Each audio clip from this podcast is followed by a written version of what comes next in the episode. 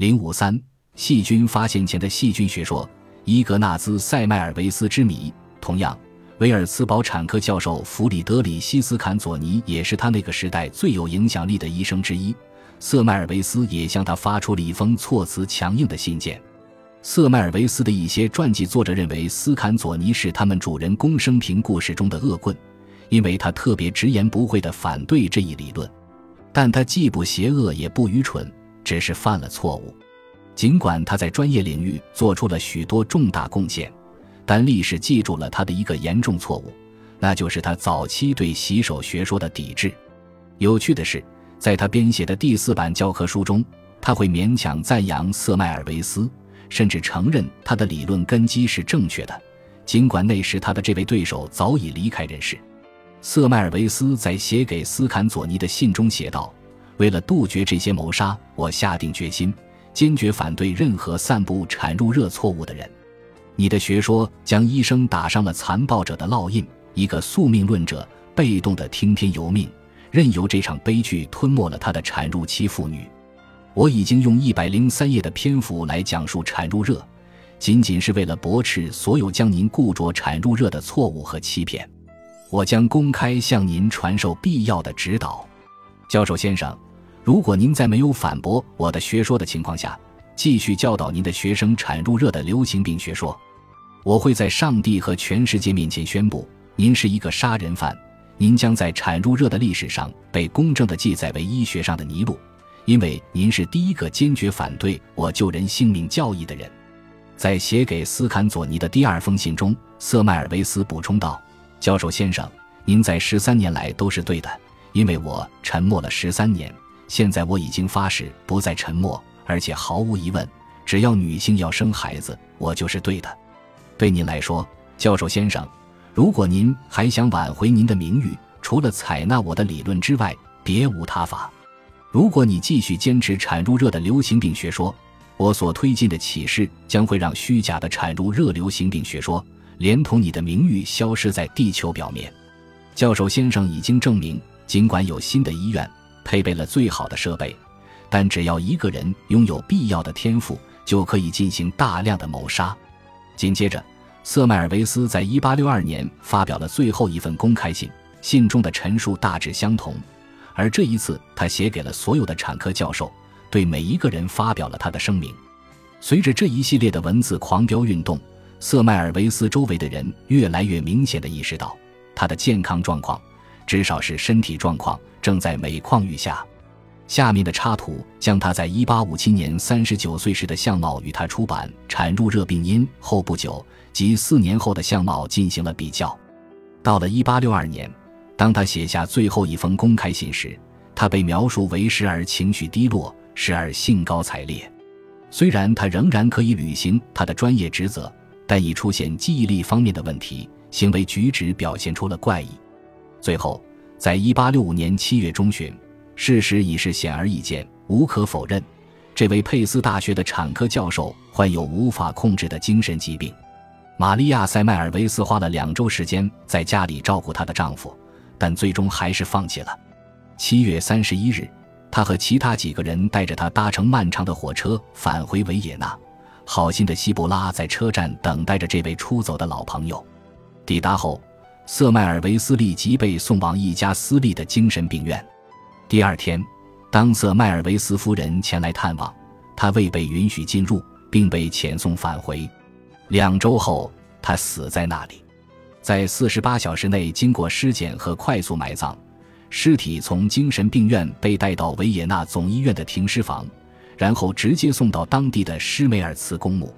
在接下来的二十五年里，伊格纳兹·塞迈尔维斯在维也纳的这片外国的土地腐烂。至死也是一个局外人。根据传统的说法，在他的尸检中，瑟迈尔维斯被发现实际上死于和那些产妇患有的同一种疾病，也是他职业生涯中一直为之所抗争的。据说，当检查他最后一个病人时，身体留下了巨大的撕裂伤，导致了大规模感染。尸检结果与无数死去的母亲完全一致，也与殉职的克莱施卡的尸检结果相似。这一结果为这位产如热天才一生的整个悲剧故事赋予了一种讽刺的诗意的对称性。不幸的是，与神话中的许多其他重要部分一样，这个伤口似乎没有确凿的事实依据。我们能看到的是最初由奥地利人公布的尸检结果，以及一个世纪后挖掘遗体时的检查照片和 X 射线。这些资料最近才披露出来。我仔细检查了病理数据。并把它们展示给几位病理学家。这些研究提供了强有力的证据，证明伊格纳兹·塞迈尔维斯和当时的许多其他有暴力倾向的精神病患者一样，在入院后不久就受到试图约束他的精神病院看护的殴打。正是由于遭受了这样的伤害，他在两周后死亡。显然，在他生命的最后几年，瑟迈尔维斯患上了进行性器质性脑综合征。基于现有的出版材料，耶鲁大学医学院的神经病理学主任埃利亚斯·马努埃利迪斯医生确信，没有足够的证据表明他患有梅毒，而他的传记作者始终将其诊断为由梅毒引起的脑部疾病。他提出，这可能是一种在1865年上无描述的器质性疾病——阿尔茨海默病的早老性痴呆。其临床病理图像在许多方面与瑟迈尔维斯公开的症状和尸检结果的描述和照片更一致，而不是梅毒。自1978年马努埃利迪斯医生做出诊断以来，人们发现阿尔茨海默病在老年人群中也相当频繁地发生。事实上，现如今这种疾病高发于老年人群。然而，艾罗斯·阿尔茨海默在一九零七年对这一综合征首次进行描述时，却发现于一位中年患者，因此被称为“老年前期”。这种疾病的临床特征是智力下降、记忆力减退，中年患者出现明显的快速衰老，症状在几年内逐渐加重，最终死亡。这一综合征中最明显的特征是躁动、多动和无法正确判断事物。上述症状都出现在了瑟迈尔维斯的病情恶化观察期间，虽然其中一些也会发生在某些神经梅毒病例中，但瑟迈尔维斯的病例中突出的记忆力丧失、多动和身体外观的显著变化是阿尔茨海默病的特征。这一诊断因此令人信服。上述的插图提供了确凿的证据，证明了1857-1865年间他的衰老速度。瑟迈尔维斯大脑的病理变化也支持他患有早老性痴呆的论点，因为从肉眼看，这些病变最突出的是大脑萎缩和代偿性脑积水。尽管在许多梅毒病例中都会出现类似的变化，但他们不太可能像阿尔茨海默病表现的那样显著。我不是精神分析学家，在瑟迈尔维斯的个人和家庭生活的关键时期，发生了许多重大的心理动力事件。这些事件无疑塑造了他。在本章中，有些内容被刻意省略，这些因素有待其他作者的调查。我的论点可以概括为：伊格纳兹·塞迈尔维斯一生都自认为是一个粗鲁的局外人，渴望融入其中。这位杂货商的儿子来自一个落后的省份，讲着一口笨拙的德语方言，来到伟大的奥地利帝国的黄金首都。这使他感到，以他这样背景的人，在职业和社会领域都会被看不起。凭借辛勤的工作和些许的天才，他做出了一项不朽的发现，并受到了奥地利医学界正在兴起的新秩序中一些最耀眼明星的青睐。但他们能文善辞，他不敢妄想成为其中的一员。他觉得自己没有资格在公共论坛上写作或发言。虽然更自信的人可能会容忍批评。但瑟迈尔维斯认为，每一次批评都是对他本人的否定。不久，他的理论和他的自我意识混为一体。即便胜利摆在眼前，他也认为自己是一个失败的、笨拙的局外人。这种自我概念太过强烈。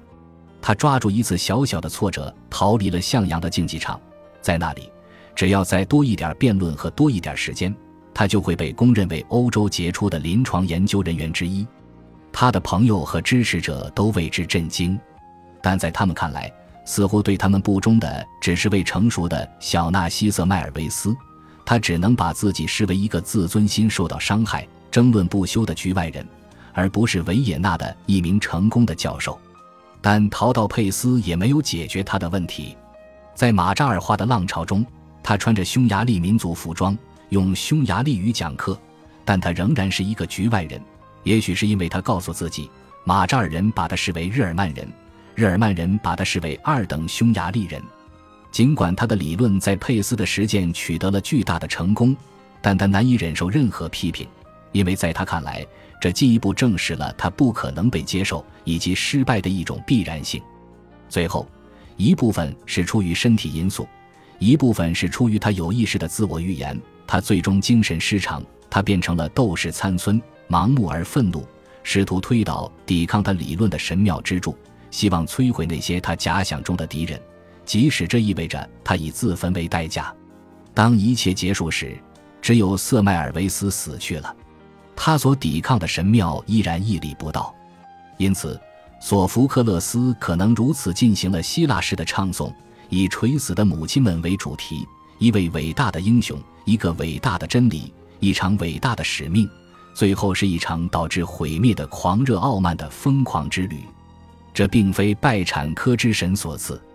也不是十九世纪中期科学处境的产物，而是这位英雄独自的创举。